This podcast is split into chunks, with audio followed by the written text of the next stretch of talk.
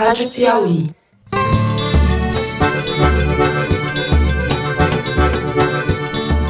Olá, está começando mais um Foro de Teresina, o podcast de política da revista Piauí.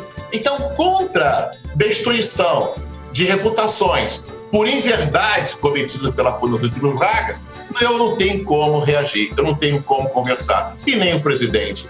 Eu, Fernando de Barros e Silva, na minha casa em São Paulo, tenho o prazer de conversar à distância com os meus amigos José Roberto de Toledo, aqui perto, mas não tropo, né, Toledo? Opa, Toledo! Opa! eu preciso reconhecer que a força-tarefa incomoda. Incomoda muita gente, incomoda muitos criminosos, muitos corruptos, muitos potenciais investigados. Malu Gaspar, enfurnada em casa no Rio de Janeiro. Fala, Malu. E aí, gente? E Bernardo Esteves, repórter de ciência da Piauí, em Minas Gerais. Oi, Bernardo. Oi, pessoal. Já foram definidos os 12 centros de pesquisa que farão os testes da vacina contra o coronavírus aqui no Brasil.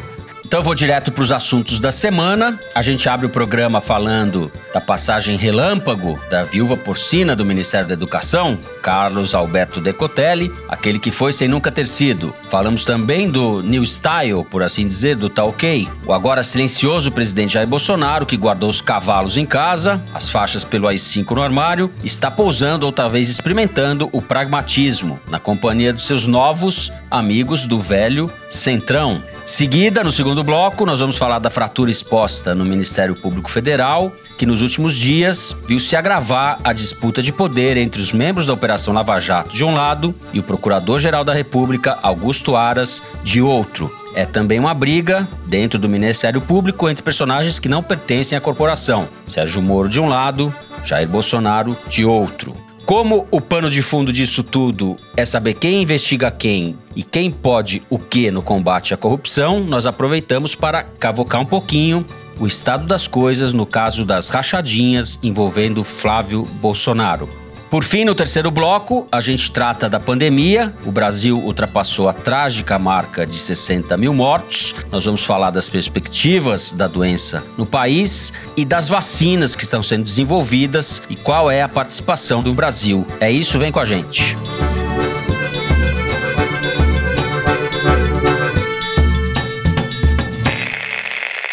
Muito bem. Carlos Alberto Decotelli, que foi anunciado por Bolsonaro na última semana como ministro da Educação técnico, com doutorado, pós-doutorado. Descobriu-se que ele não fez nem pós-doutorado, nem doutorado, não era técnico e agora também ministro não é.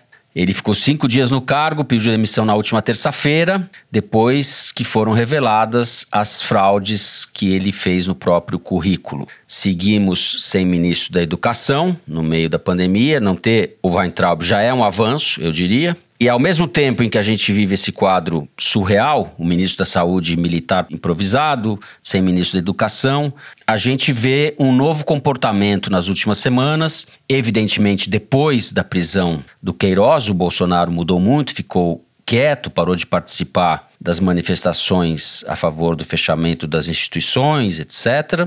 E acelerou as articulações, vamos dizer assim, Zé, no Congresso, é, abrindo as portas para o Centrão e dando vazão para as conversas do Centrão com o grupo militar que também se fortaleceu. O Bolsonaro mudou de estilo, a gente deve achar que isso é um novo padrão do governo Bolsonaro, que está mais do que nunca nas cordas. Como é que você está vendo essa situação, Toledo? O Decotelli foi um fenômeno exemplar de algo que acontece com praticamente todo mundo que se envolve com o governo Bolsonaro que é ter a sua biografia mais curta ou mais extensa e seu currículo, como no caso do Decotelli, extensíssimo currículo, destruída por proximidade. Basta se aproximar do Bolsonaro que automaticamente a reputação da pessoa vai para o espaço, né? Então você tem esse fenômeno acontecendo com o ministro da Justiça, com uma fila interminável de generais e por aí vai. A gente pode contar a história do Decotelli pelo comportamento do Twitter. A Arquimedes, a startup que faz o acompanhamento das redes para Piauí, fez um levantamento muito interessante sobre a vida e morte de Decotelli no Twitter que durou uma semana. Então ele aparece para o mundo virtual na quinta-feira, no dia da sua nomeação, né? com um grande sucesso. 70% das manifestações no Twitter eram a favor do Decotelli e capitaneadas pelo antecessor, o Abraham Weintraub, que estava fugindo já para Miami, e pelo presidente Jair Bolsonaro. Eles foram os grandes impulsionadores. Pegou muito bem, acima de qualquer outra coisa, o fato dele ter um currículo extensíssimo e que ele dizia que ele era mestre, doutor, pós-doutor, que é um título que não existe, e que era negro. Mas o fato principal era o currículo, era a qualificação, algo que obviamente está em falta no governo Bolsonaro, porque é um governo caquistocrático, como a gente já vem dizendo há muito tempo. Pois bem, dos 70% da quinta-feira, na sexta-feira já baixaram para uma briga, 55 ainda positivo, mas já 45 de negativos, porque primeiro veio essa polêmica sobre o pós-doutorado, que não é um título propriamente, né? E, mas aí, logo em seguida, veio o reitor da Universidade de Rosário, na Argentina, dizer que o Decotelli não tinha o doutorado na Universidade de Rosário, que ele tinha feito os créditos para ser doutor, mas não tinha apresentado a tese, ou que a tese dele tinha sido rejeitada. É uma coisa raríssima no meio acadêmico. Aí, na madrugada de sexta para sábado, foi um enxame de, não vou nem dizer de repórteres, foram das pessoas na rede, principalmente pessoas que são familiarizadas com o meio acadêmico para dissecar, dada a catástrofe que tinha sido a tese de doutorado, o que tinha acontecido com a de mestrado. E aí foram pipocando. Primeiro, descobriram a tese depositada no site da Fundação Getúlio Vargas do Rio de Janeiro, que tinha um extrato, como é tradicional, em inglês, mas que não dá nem para dizer que estava em inglês, porque estava num idioma que talvez parece um pouquinho do inglês, mas para vocês terem uma ideia, uma a cada cinco ou seis palavras era em português. E expressões absolutamente fantásticas, inventadas, tipo physical people, como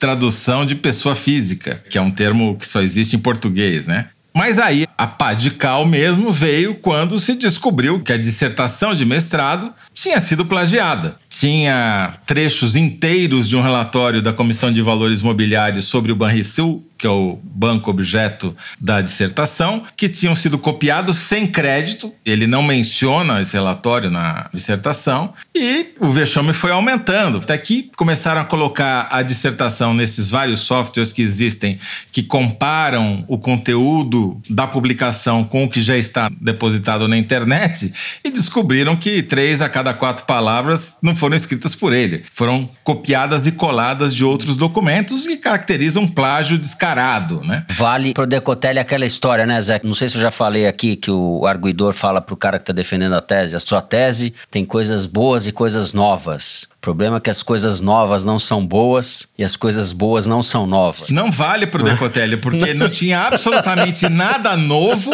e tudo que tinha era muito ruim. Não dá para entender. É um negócio inacreditável que aquilo seja uma dissertação de mestrado. Bom, Aí o resultado disso foi que no sábado já estava 70 a 30 para as notas críticas e terminou com 23% só de coisas positivas. Por quê? Porque ele foi abandonado pelo bolsonarismo, especialmente pela turma do Olavo de Carvalho, quando viram que, pô, o cara é plagiador, fraudou um título que não tem, inventou outro que não existe, não dá para sustentar o cara. E ele foi abandonado às férias. Aí ainda veio a pá de cal, que eu acho que foi um erro da GV dizer que ele não era professor associado. Claro que ele era professor. Sim, era. A GV deu plaquinha para ele de mérito ao professor, uhum. escrito lá, professor. O cara pode não ser contratado, mas ele deu aula lá durante anos. Então, o que eu quis mostrar com isso daqui, esse levantamento da Arquimedes, foi que as pessoas que se associam ao governo Bolsonaro e ao próprio Bolsonaro acabam sendo trituradas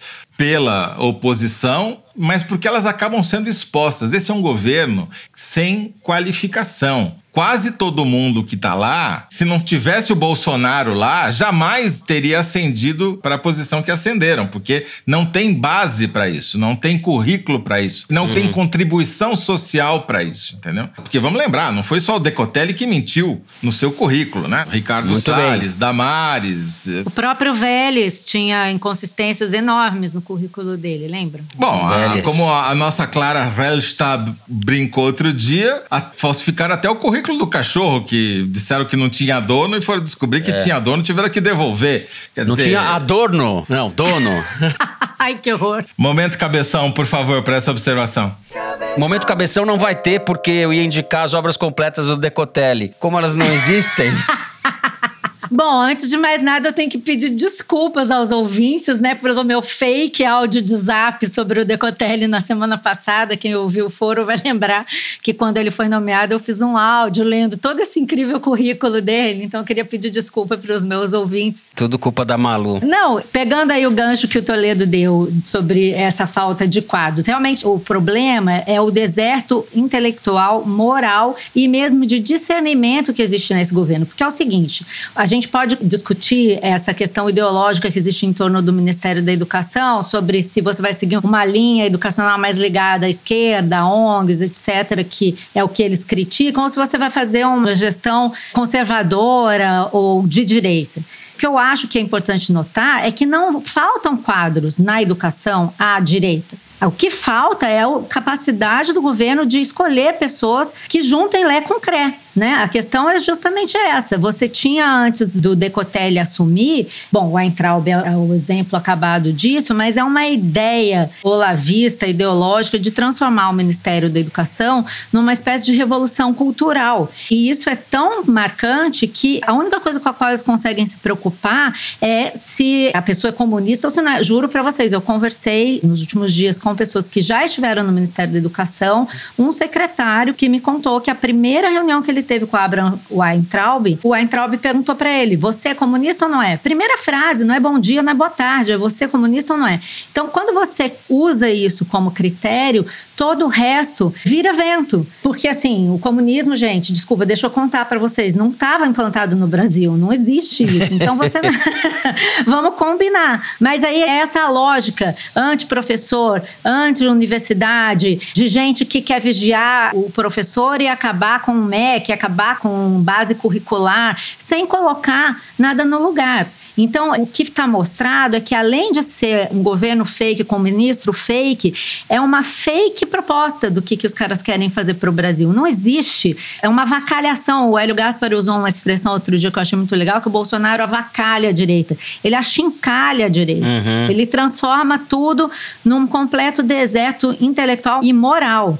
E aí, a outra coisa que eu acho que a, o episódio do Decotelli demonstra, mais uma vez, é que essa propalada competência dos militares que justificaria uma ocupação tão numerosa dos cargos do por governo. Quem? Por eles, né? Por eles mesmos. Por que, que eu estou falando isso?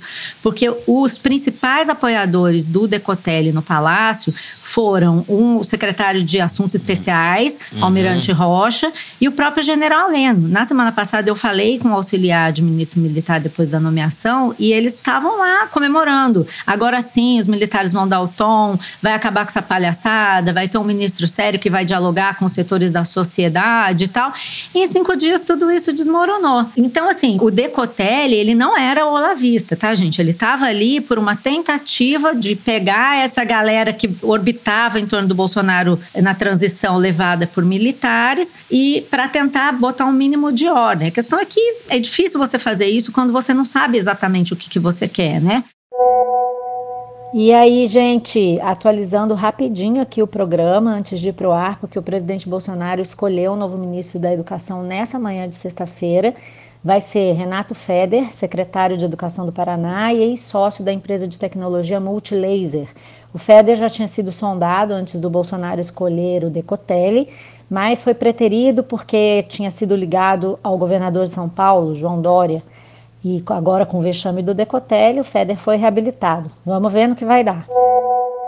O que mais me chama a atenção é que, apesar de verem todo mundo ser destroçado, ainda há candidatos ao moedor de carne. Né? Para mim é realmente um assombro ver que Tem gente disposta a se expor a esse tipo de execração pública apenas para poder dizer que teria sido ministro, né? É o caso do Decotelli, vai botar lá no currículo também, né? Junto com o título de pós-doutor, quase ministro. Quase mestre, quase doutor e quase ministro. Bom, o caso Decotelli foi um ótimo exemplo do que está acontecendo com o governo Bolsonaro, que cada vez mais está jogando na defesa. O Bolsonaro caracterizou-se a vida inteira por jogar no ataque por tentar marcar gols contra o adversário, não importa quantos gols ele tomasse, certo?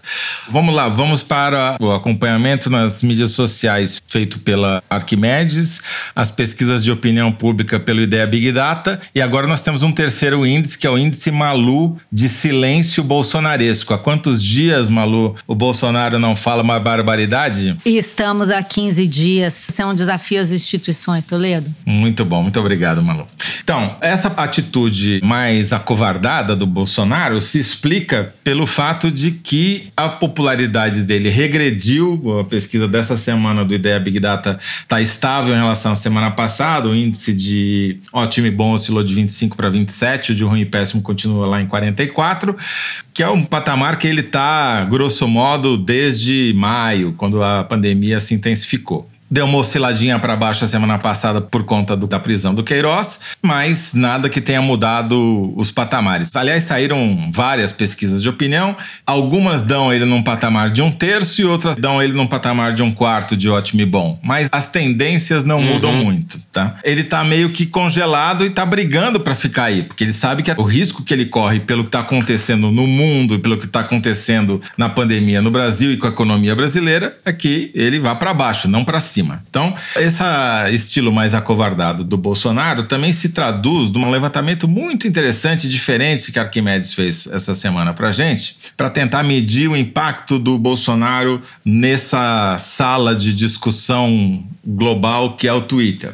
E eles verificaram um fenômeno muito interessante. Primeiro, que o engajamento das publicações do Bolsonaro no Twitter está caindo. Ele perdeu 25% de engajamento no mês de maio e 16% no mês de junho. São quedas consecutivas e acumuladas. E do outro fenômeno que a Arquimedes detectou foi que o Bolsonaro começou a fazer mais fios, threads, né? Aquela sequência de posts sobre um mesmo assunto, que é uma maneira de você burlar a essência do Twitter, que é ser uma postagem só com no máximo 280 caracteres. Pois bem, em abril o Bolsonaro fez 19 fios. Em junho ele fez 30. E a interpretação da Arquimedes é que Bolsonaro está precisando de mais espaço e tempo para conseguir se explicar. Ele está precisando explicar o que ele faz, porque ele está vendo que as pessoas acham que ele não faz nada, como de fato não faz, né? Então, ele deixou de ser o lacrador típico de Twitter que caracterizou o Bolsonaro durante toda a existência online dele, ser aquele cara que com uma frase só passa a mensagem e acaba a discussão, e isso significa que ele está tendo que se explicar, porque ele está na defensiva, não consegue comunicar o direito que quer e, por consequência, não consegue mais dialogar tão bem quanto ele dialogava com a sua própria base. E isso, no caso do Decotelli, ficou muito claro, porque ele vendeu uma ideia, os caras entraram com tudo para apoiar, de repente viram que era uma fraude e saíram, deixaram o cara pendurado na brocha, e inclusive o Bolsonaro. Então, esse fenômeno de comunicação do Bolsonaro eu achei muito interessante, porque ele está tendo que mudar seu estilo parar de fazer os ataques para tentar se adequar a esse novo molde que o Centrão e os generais inventaram para ele. Eu tenho dúvida se esse negócio vai durar muito tempo, porque vai contra a natureza do Bolsonaro, entendeu? Uma hora ele vai explodir e vai ser talvez no auge da pandemia e no auge da crise econômica. Não vai ser uma combinação boa, não. Como você falou, a crise econômica vai se agravar, né? E ela vai ficar mais em evidência à medida que a pandemia refluir um pouco, chegar num patamar menor. A gente vai ver o tamanho do estrago da terra arrasada que o mundo virou, mas o Brasil particularmente, que já vinha numa trajetória muito ruim, a gente vai ver o tamanho do estrago e isso terá algum efeito, certamente, sobre a popularidade do Bolsonaro. Não sabemos como isso isso vai se traduzir em manifestações de rua, etc. Agora, eu também não acredito nessa nova versão do Bolsonaro, na consistência dessa nova versão, porque talvez ela tenha chegado tarde demais também. É um acúmulo de coisas, mas o que deflagrou essa nova atitude foi a prisão do Queiroz, porque a água bateu no nariz, né? Ele viu que não tinha mais para onde correr. O cara vinha há meses defendendo atos contra a democracia, provavelmente espalhando o vírus, agravando a pandemia, derrubou dois ministros da saúde, não tem ministro da educação, intervém na Polícia Federal, barbariza, barbariza, barbariza e agora recolhe os flaps e pede socorro da mão pro centrão. Não sei se esse arranjo se sustenta ao longo do tempo, tendo a achar como Toledo que não. É, agora que caíram as máscaras, né? A gente vê que o presidente está pelado, né? O rei está nu, né? Muito bem, ficamos assim no primeiro bloco. Vamos falar no segundo bloco de briga no Ministério Público e do caso Flávio Bolsonaro. Vem com a gente. Muito bem. Existe hoje um cenário de conflagração no Ministério Público Federal. De um lado, o comando da instituição, no caso, o Procurador-Geral Augusto Aras, e de outros membros da Força Tarefa da Lava Jato. É uma situação que já se arrasta há algum tempo, mas que se agravou na semana passada, depois que a subprocuradora-geral, a Lindora Araújo, braço direito do Aras, foi até Curitiba para tentar obter dados sigilosos das investigações da Lava Jato. Não é um procedimento comum, os procuradores denunciaram como uma tentativa de interferência no trabalho deles. A Força Tarefa reagiu e três procuradores se demitiram em protesto à investida da Procuradoria-Geral. O fato, Malu, é que esse episódio parece ter sido a gota d'água de um conflito mais profundo que já vem, como eu disse, se arrastando ou se acumulando há mais tempo. Você fez uma ótima matéria para o site da Piauí nessa semana sobre esse caso. Mas como você não para de apurar, eu sei que você tem coisas novas para dizer sobre esse caso. Vamos lá. Como é que é? As coisas novas não são boas e as coisas boas. Boas não são novas. então, Fernando, sim, essa é uma disputa que vem na prática desde que o Augusto Aras assumiu a procuradoria Procuradoria-Geral da República e, no fundo, vem desde antes, né? Quando uhum. ele se candidatou a Procurador-Geral da República, fora da eleição que escolhe uma lista tríplice para submeter ao presidente da República. Ele fez questão de dizer que ele era um candidato de fora da lista. E ele uhum. deu entrevistas já dizendo a que ele se propunha, né? Falava em combater a arbitrariedade do MP e também em delatores eh, extorquidos, delatores usados pelo Ministério Público, coisas que claramente remetiam a um discurso anti-Lava Jato. O curioso é que quando ele foi escolhido, houve uma grita, a gente chegou a comentar isso aqui no foro, uma uhum. grita bolsonarista de que estava sendo admitido no seio do governo Bolsonaro um traidor, uma pessoa que era vista como ligada ao PT, à esquerda em geral, foi tratado como um petista no ninho bolsonarista. Ele foi escolhido, portanto, com uma agenda à parte da agenda corporativa do MP. E eu acredito que ele tinha a intenção de fazer fazer justamente o que ele está fazendo agora, mas de forma discreta. A ideia, pelo que me parece, pelo que ele vinha fazendo até aqui, era ir aos poucos desmontando isso que ele considerava um aparato arbitrário e corporativo de procuradores e tal. Importante lembrar que o Augusto Aras, a história dele é a história de um advogado. Ele é procurador da República admitido antes da Constituição de 88, quando ainda era possível você advogar e ser procurador ao mesmo tempo. E aí aconteceu que o Sérgio Moro, que era a Lava Jato dentro do governo, saiu, brigou com o governo e provocou uma investigação contra o próprio Bolsonaro no caso da interferência da PF. E quem é que estava investigando isso? O próprio núcleo da Lava Jato, que se demitiu na semana passada. Eram os mesmos procuradores da Lava Jato que estavam investigando a interferência do Bolsonaro na Polícia Federal. E quando isso acontece, o Aras teve que escolher. Era preciso fazer uma guerra contra a Lava Jato para que a Lava Jato não acabasse por avançar sobre o próprio presidente da República. Né? O que eu apurei é que várias vezes os procuradores que se demitiram na semana passada disseram para ele que enxergavam sim uma interferência do presidente da República na Polícia Federal e queriam fazer o seu relatório nessa linha. E desde o início, ele deixou claro em reunião com esses procuradores que o inquérito estava sendo feito para ser arquivado, que não era para investigar. Então aí o que, que acontece? Se deflagra uma guerra. Não é à toa que depois da divulgação da reunião ministerial em que a gente viu lá todos aqueles absurdos, a reunião de 22 de abril começou um movimento interno na Procuradoria-Geral da República para atingir a Lava Jato em seu cerne. Uma coisa que foi feita, uma negociação com o Rodrigo Tacla Duran, que é um misto de advogado e doleiro, muito mais um doleiro do que um advogado, que trabalhou para várias empreiteiras, trocando dólar por real conseguido na 25 de março, ou com outros empresários que emitiam notas frias, ou com ele mesmo que emitia notas frias, e que tem um conflito antigo com a Lava Jato. Já apresentou denúncias contra o Moro, que foram arquivadas por falta de provas, na época, pelo vice-procurador da Raquel Doge, não era nem o Janot. O Tacla Duran saiu do Brasil para não ser preso em 2016 e desde então ele está na Espanha, onde ele é cidadão. Lá ele já confessou ter feito operação de lavagem de dinheiro para o Odebrecht. E aí, de repente, em maio, depois que o Moro saiu do governo, brotou dentro da Procuradoria-Geral da República um acordo para delação premiada do Tacla Duran, que está sendo negociado em nome dele por um escritório que é conhecido por atuar como um escritório de apoio, linha auxiliar do escritório do famoso criminalista Antônio Carlos de Almeida Castro, Cacai, que é um notório opositor da Lava Jato, um interlocutor próximo do Augusto Aras e que está acompanhando todos os passos dessa novela muito de perto.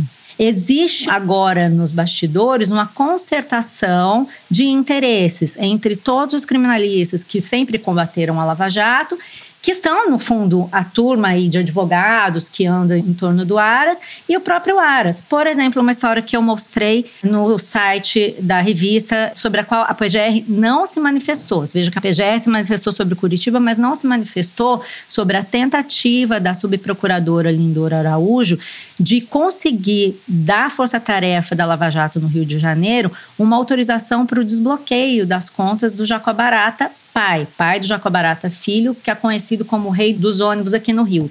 O Jacob Barata Filho, que herdou a empresa do pai, confessou ter pago propina para o Jorge Pisciani, para o Paulo Melo, para promotores e confessou que comandava um esquema de propinas na Assembleia Legislativa, que é a caixinha da FETransport.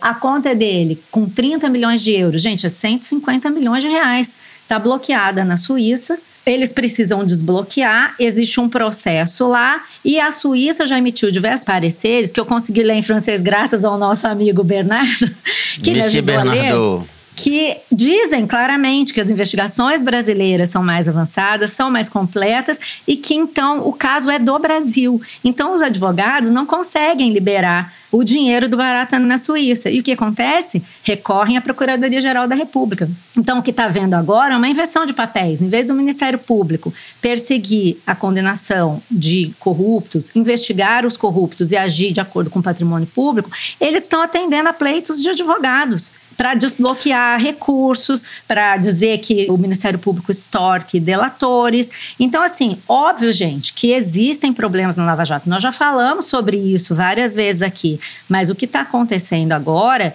é que, no atual contexto político, destruir a Lava Jato virou um imperativo para a sobrevivência política do Bolsonaro. E é essa razão dessa estratégia coordenada de ataque às forças-tarefa em geral, né? A outra novidade dessa semana foi essa, que o assessor do Augusto Aras, Humberto Jacques, o vice-procurador, diz que as forças-tarefa não devem existir. Você pode até criticar as forças-tarefa, mas os resultados das forças-tarefa recentes, essa última que está em discussão, a Greenfield, combateu desvio de 5 bilhões de reais em fundos de pensão. Se não for força-tarefa, não tem como fazer, entendeu? Mas é, não interessa mais, nós não queremos mais isso, né? Lembrando que os parlamentares do Centrão estão entre acusados pela Lava Jato, né? Inclusive, nesta semana, o Augusto Aras já emitiu um parecer a pedido do Celso de Mello, no caso desse inquérito da Polícia Federal, dizendo que o Bolsonaro pode ser ouvido por escrito, já atenuando aí a pressão sobre o presidente. Bom, Malu, para mim é evidente que espremendo e simplificando tudo, de um lado está o Moro, de outro lado está o Bolsonaro, nessa briga da Procuradoria-Geral com a Lava Jato. O que está preocupando de fato o Bolsonaro, Toledo, veja se você concorda comigo, é o caso Queiroz, certo? Que foi o, como a gente já disse, aquilo que obrigou, digamos assim, a mudar de atitude. O que, que a gente vai falar sobre isso? Não, é assim, durante anos, as carmelitas descalças de Curitiba, que atuam na Procuradoria da República lá, tiveram um trânsito livre 100% desimpedido para fazer o que bem entendiam e atropelaram a classe política. Agora a classe política está dando troco, não é só o Bolsonaro que está fazendo isso. Como a Malu uhum. relatou, o que o procurador está fazendo é defender interesses não só de advogados, ele está defendendo, na verdade, interesses da classe política, né? Que está reagindo. Então, nesse jogo de alianças, todos os erros, que não foram poucos, que as carmelitas descalças cometeram lá em Curitiba vão ser usadas contra elas. E isso vai ajudar a desqualificar as investigações de corrupção no Brasil, não resta a menor dúvida, porque uma das razões de o Bolsonaro ter sido eleito foi para isso, embora as pessoas não admitam. Colocaram lá o Moro para disfarçar, mas na verdade o Bolsonaro nunca combateu corrupção na vida dele, ao contrário, né? Como está se vendo nesse caso das rachadinhas, ele se fez através desse tipo de esquema. Mas enfim, o que eu acho que está acontecendo claramente é que o Moro está sendo colocado num canto. Uhum. E está sendo colocado não só pelo bolsonarismo, mas também pelo Centrão, por todo mundo que ele investigou e condenou ao longo do tempo. Então, eles vão fazer de tudo para que o Moro não ressuscite politicamente, né? Que ele fique à míngua. Vai conseguindo uma coluninha num jornal aqui, num site ali, mas a exposição que ele tem hoje é infinitamente menor do que era quando ele estava ou na 13ª vara lá em Curitiba ou no Ministério da Justiça. E é esse é o jogo que está sendo jogado. O que a gente viu essa semana é um crescimento do poder político do Centrão e um fato que eu achei simbólico, e quem notou isso muito bem foi a Vera Rosa, jornalista do jornal Estado de São Paulo, uhum. porque tanto a Câmara quanto o Senado aprovaram o adiamento das eleições municipais. Não é um adiamento muito grande, o primeiro turno passou para 15 de novembro e o segundo turno vai ser pouco tempo Dia depois. 29 de novembro. No final do mês, mas havia uma grande oposição, inclusive do governo Bolsonaro e dos bolsonaristas, para que essa eleição fosse adiada. E no Centrão também havia resistências, porque se temia que quanto mais tempo passasse, passasse, menos chances os prefeitos teriam, porque estariam quebrados, a sua popularidade estaria em baixa por causa da pandemia, da crise econômica, etc, etc, que eles não queriam adiar. No final das contas, prevaleceu a vontade do Rodrigo Maia e do Tribunal Superior Eleitoral e do Davi Alcolumbre. O negócio passou, o Eduardo Bolsonaro e aquela caquerada lá de deputados bolsonaristas foi atropelada e os líderes do Centrão que faziam oposição ao Rodrigo Maia também foram derrotados. Então, de alguma maneira, não sei se dá para afirmar com todas as letras que o Rodrigo Maia recuperou a influência sobre o Centrão, mas de alguma maneira a posição dele hoje é mais forte do que era uma semana atrás, quando parecia que ele estava escanteado, tá certo? Isso significa, a meu ver, o seguinte: que a velha política está crescendo, e isso significa, por tabela, que todo o esforço anticorrupção que houve nos últimos anos ficou mais enfraquecido e vai ser difícil eles conseguirem reagir, não só porque a briga é com a Procuradoria-Geral da República, mas é por conta de todo mundo que dá hoje seguro o Bolsonaro no cargo. Então, é uma briga muito mais difícil do que a que eles tiveram em governos passados. Muito bem, ficamos assim no segundo bloco. Vamos agora para o número da semana. O Luiz Maza, nosso diretor, vai falar para a gente um número que é tirado da sessão Igualdades, que é publicada toda semana, toda segunda-feira, no site da Piauí. Fala, Luiz. Fernando, o número da semana é 91 mil. Essa é a quantidade de pessoas que foram internadas no Brasil com problemas respiratórios causados pela Covid até o dia 21 de junho. Dessas 91 mil pessoas, 31 mil morreram. Ou seja, um a cada três brasileiros internados com síndrome respiratória causada pelo coronavírus morreu. Isso é importante para frisar o óbvio, que já ficou até um pouco banal. A Covid-19 não é uma gripezinha ou qualquer coisa que valha. Aliás, basta a gente comparar com os números da gripezinha, no caso, o vírus do influenza, que é o mais comum deles. Na cidade de São Paulo, que é a cidade com o maior número de casos de Covid, a cada 20 pessoas internadas pela Covid, 5 morreram até junho. No caso do influenza, só uma a cada 20 morreu. Ou seja, a gripe normal tem um quinto da mortalidade do novo coronavírus. Eu vou deixar para os especialistas isso, é Bernardo e Toledo. É, na verdade, eu acho que é mais importante nesse Igualdades dessa semana é mostrar como a epidemia está crescendo em São Paulo de uma maneira letal e principalmente na periferia, porque se você pega os dados comparando anos de estudo das pessoas que morreram, a mortalidade entre quem estudou menos, que é uma proxy para renda, ou seja, os mais pobres, é muitas vezes maior do que quem fez faculdade. Então, não só influencia a chance de você morrer de Covid-19 o lugar onde você mora, que a gente já sabia, se você tem alguma comorbidade, mas também no hospital onde você é atendido, né? Se você, obviamente, é atendido num hospital de alto padrão privado, sua chance de sobrevivência é consideravelmente maior do que se você for atendido até em outros hospitais privados que tem uma taxa de mortalidade mais alta, mas principalmente em lugares onde faltam hospitais públicos, né? Ou que os hospitais públicos estão sobrecarregados. Ou seja, as chances de morrer não são iguais para todos os brasileiros. A desigualdade social também é uma desigualdade na vida e na morte. É isso. Bernardo Esteves. Ah, Fernando, eu queria só acrescentar que no, no meio desse aumento todo da pandemia no Brasil, o Ministério da Saúde continua comemorando o número de casos recuperados. Se comemorou essa semana que o Brasil se tornou o primeiro país em número de casos recuperados, que é risível, né? A gente pensa, por exemplo, qual seria a posição da Nova Zelândia nesse ranking, que é um país que foi extremamente eficaz na forma de lidar lidar com a pandemia e tem um número muito pequeno de casos recuperados, justamente porque teve um número muito pequeno de casos. É uma manobra mórbida, patética, né, da realidade. Tentar manobrar os números para chamar atenção porque não é o principal, não é isso? No Exatamente, caso, é ridículo. A gente separa o essencial do acessório e fica só com o acessório. O jornalismo às vezes faz isso. Nós não. Nós não. Muito bem, ficamos assim com o número da semana. Vamos para o terceiro bloco do programa. Vem com a gente. Bom, nós continuamos falando de pandemia. O Brasil ultrapassou na quarta-feira a marca de 60 mil mortos. No começo de junho, no dia 2 de junho, eram 30 mil, ou seja, o país dobrou o número de mortes em um mês. E nada indica que o ritmo esteja desacelerando. Nós vamos ouvir Bernardo e o Zé, que estão debruçados cotidianamente sobre esse assunto. A gente vai falar também nesse bloco sobre algumas iniciativas das quais participa o Brasil para tentar desenvolver vacina contra a Covid-19. A mais relevante delas, até agora, foi anunciada essa semana pela Fundação Oswaldo Cruz, a Fiocruz. O Ministério da Saúde firmou um acordo com a Universidade de Oxford, na Inglaterra, para que a vacina que está sendo desenvolvida lá, em Oxford, e que tem obtido bons resultados até este momento, seja testada e produzida no Brasil pela Fiocruz. O projeto ainda é incipiente, eu quero ouvir vocês sobre isso. E a Fiocruz prevê que, no melhor dos cenários, a vacina poderia começar a ser produzida, produzida, não distribuída, em dezembro deste ano ainda. Vou começar com o Bernardo, então. Por onde vamos começar, Bernardo? Pela vacina ou pela trágica marca de 60 mil? Vamos falar da vacina, Fernando, para variar um pouco, né? Não continuar na mesma toada dos últimos programas. Eu acho que esse movimento que a gente assistiu essa semana, nesse acordo firmado entre a Fiocruz Cruz e a Universidade de Oxford, eu acho um movimento importante no tabuleiro.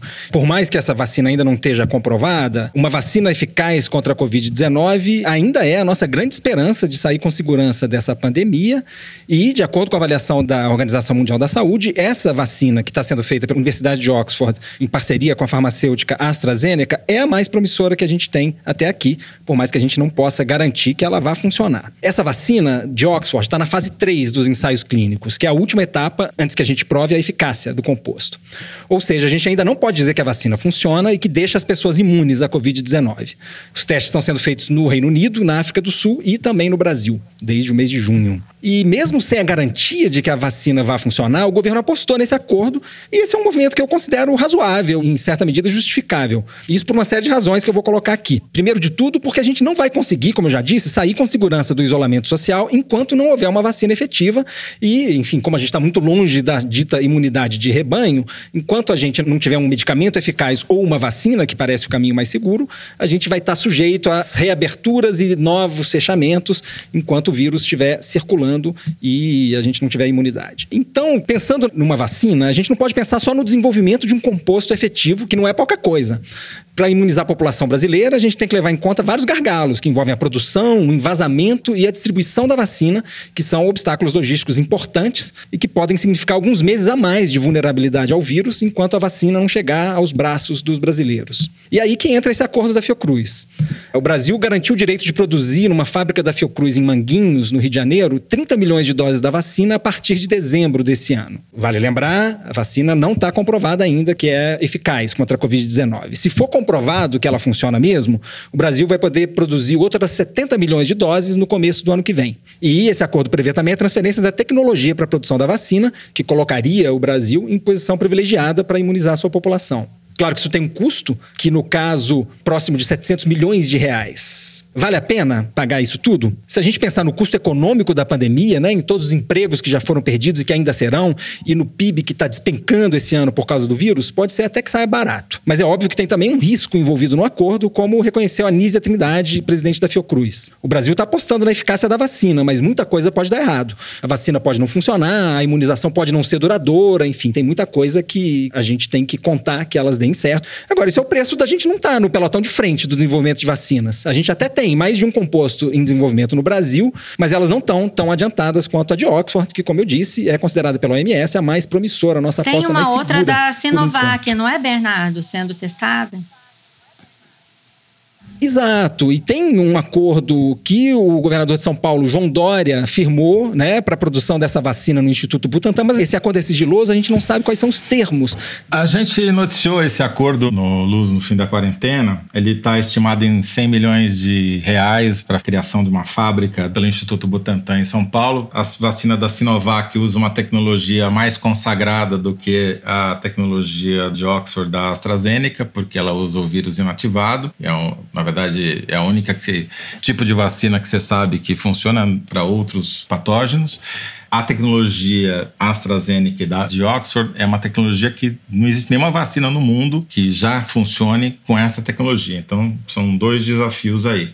Além disso, você tem em fase 3 um teste que está acontecendo na Austrália, do Instituto o Murdoch Children Institute, que está testando vacinas contra a tuberculose para ver se funcionam também contra o SARS-CoV-2. E você tem em fase 3 uma empresa estatal chinesa, Sinopharm, que está fazendo testes, fase 3 também nos Emirados Árabes Unidos, que também está promissora. E tem a Cancino, na verdade, é que está em fase mais adiantada, porque a Cancino já conseguiu uma pré-aprovação. Ela está numa fase posterior à fase 3. Agora, a verdade é que a gente não sabe esses números, essas datas que as pessoas ficam falando, ah, talvez em dezembro já vai ter vacina, é chute, absolutamente chute. Por quê? Porque a terceira fase é uma fase em larga escala, você tem que testar em milhares de pessoas, e daí como é que você faz? Você aplica a vacina e a pessoa sai para rua ou sai para a vida. Você não vai inocular o vírus no nariz dela para testar se ela vai ficar imune ou não. Então depende de ela se expor ou não e daí é para você poder testar se ela conseguiu ou não criar imunidade. Eu tenho dúvidas se é o que virá primeiro se a vacina, que a gente não sabe qual é o prazo, podemos uhum. especular que seja dezembro, mas é uma especulação. Ou se vai ser imunidade de rebanho, porque tem um, um artigo muito interessante essa semana saiu em várias revistas mais ou menos a mesma coisa, mas o Brasil é um exemplo disso. A pandemia ela tem um ritmo diferente em cada localidade, cada cidade tem o seu próprio ritmo. São Paulo, essa semana saiu uma pesquisa feita pelos professores da USP, entre eles o Fernando Raina, com auxílio do IBOP e do Laboratório Fleury, patrocinado pelo Todos pela Saúde, mostrando que na cidade de São Paulo, em média, 11% da população já foi exposta ao SARS-CoV-2 e tem imunidade teoricamente ao vírus. Só que tem uma diferença brutal entre segmentos sociais. Então, na classe AB, esse número é metade quase. Já na extrema periferia, entre os mais pobres, em alguns segmentos, isso já chega a um quarto da população. Então, como ela está dobrando, que eles já fizeram duas rodadas, essa imunização natural aí está dobrando a cada cinco semanas, e essa pesquisa foi feita faz uma semana, a gente pode imaginar que no final deste mês, no final de julho, essa taxa para alguns segmentos da população já vai estar tá em 50% na cidade de São Paulo. E na média vai estar tá, talvez em 22%, 23%. Mais um mês chega a 50%, que é provavelmente um limiar da imunidade de rebanho. Não estou defendendo uhum. que isso seja feito, só estou constatando um fato que já está acontecendo pela total incapacidade e incúria e é absurda falta de preocupação das autoridades brasileiras, dos seus governantes, que deixaram que 60 mil brasileiros morressem. Porque é isso está acontecendo. Como o Fernando Reinhardt diz, a gente está atingindo imunidade de rebanho por incompetência, não porque uhum. se planejou fazer, né? Porque não foram tomadas as medidas necessárias para evitar que a propagação do vírus fosse na velocidade que aconteceu. Então, o Brasil corre o risco, sim, de chegar em partes do Brasil, cidades do Brasil, como São Paulo, como talvez Manaus, chegar à imunidade de rebanho antes de que haja vacina a um custo de dezenas de milhares de vidas. Porque em São Paulo morreram mais de 7 mil e, como eu já disse aqui várias vezes, eu temo que esse número seja aplicado aí um multiplicador de dois ou três, só na cidade. Então, eu queria pegar esse gancho aí do Toledo, porque essa constatação que os pesquisadores fizeram em São Paulo é basicamente a mesma que eu mostrei para vocês há algumas semanas, que estava sendo feita pelo pesquisador da Fiocruz, Daniel Sorans, que foi secretário de saúde aqui do Rio, e que ele mostrava que muito possivelmente nós já havíamos atingido o pico da pandemia aqui na cidade do Rio de Janeiro, porque muita gente estava sendo infectada e isso poderia estar reduzindo mesmo o ritmo de contaminação, né? E aí, alguns dias depois, saiu uma pesquisa do Hemorrio que mostrava que 28% dos doadores de sangue do Rio de Janeiro tinham tido contato com o coronavírus e tinham desenvolvido anticorpos para o coronavírus. E isso tinha chamado atenção porque, embora uma pesquisa do Hemorrio não tenha validade estatística para a população, foi considerado muito. E as informações que a gente tem são de que esses dados de imunidade para regiões como as favelas, por exemplo, são é, nessa linha que o Toledo falou aqui no Rio de Janeiro também. Lembrando aquela pesquisa da Federal de Pelotas que mostra que em Boa Vista, Roraima, 25% das pessoas tinham tido contato com vírus, Manaus, 14, 15%, Fortaleza. Então, eu acho que isso pode realmente estar tá acontecendo. E aí, eu só queria fazer um comentário de que a gente está lidando com as consequências da pandemia, com uma coisa que deveria estar tá sendo verificada depois do final da fase brava da pandemia, enquanto a pandemia também ainda está acontecendo, né? Nós estamos vendo tudo no Brasil, tudo ao mesmo tempo agora. Inclusive, as descobertas aí de esquemas para compra de respirador, é tudo. É a vacina. Quando você já deveria estar tá com a pandemia mais ou menos controlada, você está falando em vacina? Não, está falando nesse momento.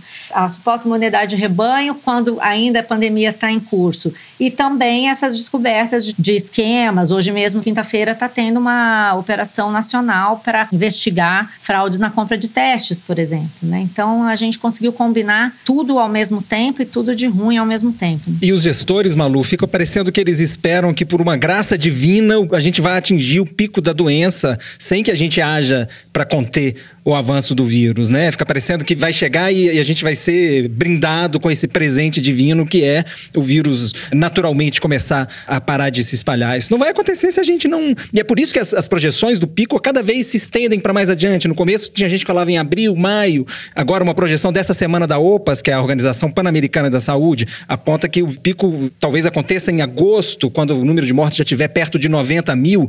E se a gente não, não se esforçar nesse sentido, vai ficar para depois ainda ainda, porque o vírus não se importa uhum. com as projeções, enfim. E o Brasil, essa semana, corroborando um pouco o que a Malu falou, a União Europeia está reabrindo os voos internacionais, né? E o Brasil está na lista dos países banidos da lista, da lista verde, digamos assim, né? Exato. O único país da América Latina cujos cidadãos estão autorizados a entrar na Europa é o Uruguai. A gente deveria se mirar no exemplo deles, que tiveram um número muito baixo de casos e de mortes. Se a gente chegar na imunidade de rebanho, vai ser a coisa mais desigual na história do país mais desigual do mundo, né? Que cunhou o termo Belíndia. Bélgica e Índia no mesmo lugar, porque se ela for atingida, ela vai ser atingida ao custo das mortes dos pobres e quem vai se beneficiar vão ser os ricos. Ou seja, os caras que mandaram as pessoas irem para a rua não vão morrer porque ficaram em casa. Uhum. E as pessoas que não tiveram como evitar não ir para a rua para não morrer de fome, porque tinham que trabalhar, ou porque os empresários reabriram seus negócios e fizeram lobby junto aos governos para que isso acontecesse, essas aí vão morrer muito menos. É porque é isso que estão mostrando esses números aí do Igualdades e isso que está mostrando essas pesquisas todas que a gente citou hoje aqui. Os ricos vão ter uma taxa de mortalidade muito mais baixa e nem sequer vão precisar, talvez, tomar a vacina para se beneficiar da imunidade rebanha, porque os pobres já vão ter morrido por eles. Bom, muito bem. Ficamos por aqui com o terceiro bloco. Vamos agora para. É o meu momento, Malu, desculpa. Momento Agora, hein? Você, hein? É, depois, Revelação, cara. O cara tá em grande É. fase. E eu ainda demorei pra falar que era Carla Zambelli. Eu tinha percebido desde o começo, tal, de ver se a Malu ia acertar, ia acertar. É, você ficou me dando chance, porque afinal Dando tava naquele chance. momento crucial da minha carreira kinderovística, né? Bom, eu sei Entendi. que nós temos entre os nossos ouvintes os defensores dos mais fracos e o pessoal vibrou com a minha. Vibrou. Porque. E a indignação, como que eu não fiquei, não vi a Carla Zambelli? Exato. Não percebi. Luigi, o que, que você vai aprontar essa semana? O, o Mário, eu acho que para analisar o presidente Bolsonaro, nós precisaríamos ir a Viena, ressuscitar o nosso professor Freud e trazê-lo de volta para cá. Porque eu acho que só o Freud conseguiria Paulo definir a personalidade do Paulo presidente. O que eu posso te Paulo dizer do pouco que eu Tem que soltar o áudio pra Malu 10 é que eu acho que o segundos depois de todo Bolsonaro mundo. Não é uma pessoa feliz. Eu acho que ele é uma pessoa atormentada permanentemente por, esse, por essa desconfiança, esse sentimento de desconfiar das pessoas e dessa síndrome da conspiração que ele acha que ele é vítima o tempo inteiro. Então, uma pessoa que atormentada por essa por esse fantasma não consegue ser feliz na vida. Eu acho que se ele fosse um homem feliz, ele estaria governando para todo o povo brasileiro e estaria no, e o Brasil estaria numa outra situação que não é a que nós nos encontramos hoje. É isso. Oh, que meiga essa fala de Paulo Marinho. Paulo Marinho, o homem que é feliz na vida, né? E aqui é um enorme cara de pau, né? Porque foi um dos caras que ajudou a eleger o Bolsonaro, é suplente do filho dele e agora posa de bom moço. Pra pastar. Presidente do PSDB do Rio de Janeiro. Esses arrependidos, com 10 aspas de cada lado, bolsonaristas arrependidos, são os melhores, viu? Nossa São, né? Senhora. Bom, só para registrar, Paulo Marinho, empresário suplente do senador Flávio Bolsonaro, como disse o Toledo, em entrevista à Rádio Metrópole no último dia 25. É isso. Agora, tem razão ele quando fala que o Bolsonaro é atormentado, etc. Isso chama personalidade paranoica. Só percebeu isso agora, né? Durante a campanha, quando lhe Exato, interessava, não, ele não exato. percebeu que ele era atormentado. Ah, Tá falando as coisas erradas, meu respeito. Tá ok. Bom, depois do Kinder Ovo do nosso professor Freud, vamos pras cartinhas. Ficou a hora do Correio Elegante. As cartinhas dos ouvintes. Eu vou começar lendo uma mensagem da Heloísa Pigato, que diz o seguinte. Preciso contar pra Malu qual foi o exato momento em que meu filho caçula virou seu fã. Opa! A gente estava no carro ouvindo o último episódio do Foro e logo no começo a Malu disse que o Queiroz era responsável pelo esquema das rachadinhas do gabinete do Flávio. Meu filho perguntou: "Mãe, o que é rachadinha?" E antes que eu conseguisse pausar para explicar, a maravilhosa Malu continuou dizendo: "E o que é a rachadinha? Rachadinha é o esquema tal e tal e tal." Vocês não imaginam o pulo que ele deu no banco de trás. Mamãe, parece que ela ouviu a minha pergunta. Você Oh, ouviu? Que fofo! Ele tem idade pra saber que foi uma coincidência, mas no fundo eu acho que ele acredita que a Malu só explicou porque ele perguntou. É exatamente isso. A Malu só explicou gente. porque ele perguntou. Mas é lógico, pode falar pra ele que eu tenho ouvido atônico. é, a Você gente não vê tá dentro da cabeça dos ouvintes. Eu tenho ouvido É biônico, isso. eu ouço tudo. Então, não tem o nome dele, né? Um abraço pra Heloísa Pigato, que é a mãe do jovem mediúnico. Vamos seguir aqui com uma mensagem pro Toledo, da ouvinte que assina no Twitter como Aspargos77. Diz ela o Opa. seguinte: toda vez que rola o Kinder Ovo, eu imagino o Fernando e a Malu apertando os fones de ouvido para tentar escutar melhor, enquanto o Toledo, recostado na cadeira, olha para as unhas e pensa: eles que lutem, eu não vou me humilhar dessa forma. É isso mesmo! Ela adivinhou! Ele adivinhou! O Toledo não tá nem aí pro Kinder Ovo nunca. Ah, eu tá tô nem aí porque eu faço de conta que eu não tô nem aí. É eu não tenho a mínima chance diante da Malu e agora do Fernando. A minha obsessão, Carla Zambelli, Carla Zambelli. Carlinha. Bom, a gente recebeu uma mensagem muito legal de uma dupla de professores. A Mari, que é professora de História, e o Caio, que ensina Filosofia, dizendo o seguinte: Nós dois somos ouvintes de primeira hora do foro e fizemos um trabalho conjunto na escola em que damos aula com alunos e alunas do primeiro ano do ensino médio. E pediram para eles gravarem um mini podcast sobre democracia e educação. Como, dizem eles, muitos nunca tinham escutado um podcast, a gente indicou para eles o foro e também alguns outros para não sermos chamados de comunistas. Não entendi essa observação, mas enfim. Os podcasts deles ficaram muito legais e esperamos com isso que vocês tenham novos ouvintes. Beijos a todos. Muito, muito obrigado, bem. Mari e Caio. Eu quero saber quem imita o meu. Olá, bem-vindos ao Foro de Teresina.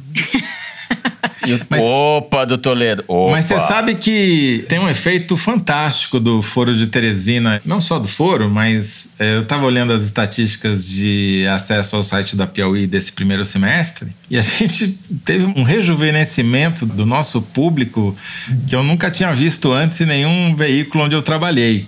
Hoje, a maior parte dos leitores da Piauí online tem menos de 34 anos. É um... Você acha que é a nossa responsabilidade, Foro de Teresina? Eu acho que o Foro contribuiu, porque os nossos ouvintes, a gente se vê aqui pelo Twitter pelas mensagens que chegam, tendem a ser mais jovens mais novos. do que nós próprios. Né? Bem né? mais, no meu caso, bem mais. Que você, eu sou muito não, não, jovem. Nós, eu, eu e o Fernando, Malu, é. você tá, você tá puxando anos. a média para baixo e você tá na faixa etária dos ouvintes. Por isso que eles gostam isso, tanto exatamente. de você. Né? Diante dessa informação, estou pensando seriamente em pintar meu cabelo de acaju para ver se eu me rejuvenesço um pouco.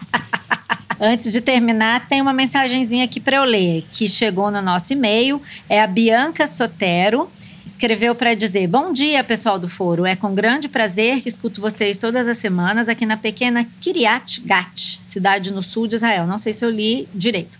Eu costumava ouvir vocês no celular enquanto trabalhava na fábrica. Com a pandemia, eu agora tenho escutado em casa e meu marido, que não fala português, aprendeu rapidinho a falar caquistocracia. obrigada pelo trabalho, saúde a todos. Ah, obrigada, Bianca. Está espalhando o nosso vocabulário. Bianca, obrigado.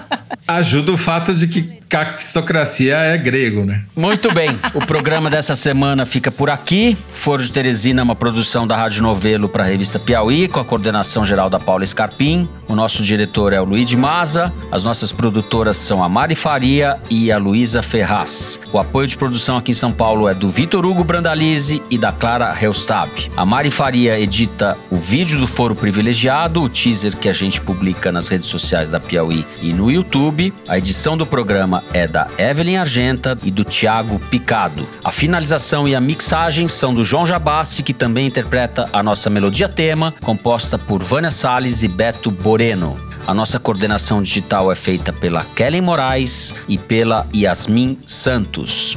O Foro de Teresina é gravado em nossas casas, com o apoio do Estúdio Rastro do Dani Di e da Som de Cena do Gustavo Zisman. Eu, Fernando de Barros e Silva, me despeço dos meus amigos. José Roberto de Toledo. Tchau, Toledo. Tchau, Fernando. Eu vou continuar na minha campanha Volta para Casa. Não é porque tem um monte de gente na rua que você deve sair. Ao contrário, pelo fato de ter um monte de gente na rua, o teu risco de ser contaminado e eventualmente vir a passar desta para melhor aumentou. Fica em casa. Sim, é isso. Malu Gaspar em casa no Rio de Janeiro. Tchau, Malu. Tchau, gente. Continua em casa. E em Minas Gerais, Bernardo Esteves. Tchau, Bernardo. Tchau, Fernando. E a todo mundo eu deixo o convite enquanto você fica em casa. Ouça essa semana o episódio novo do A Terra é Redonda, que leva você para uma viagem ao fundo do mar e para explicar as ameaças que os oceanos estão sofrendo enquanto a gente está preso em casa. Muito bem. Ótimo programa. É isso, gente. Obrigado. Até a semana que vem.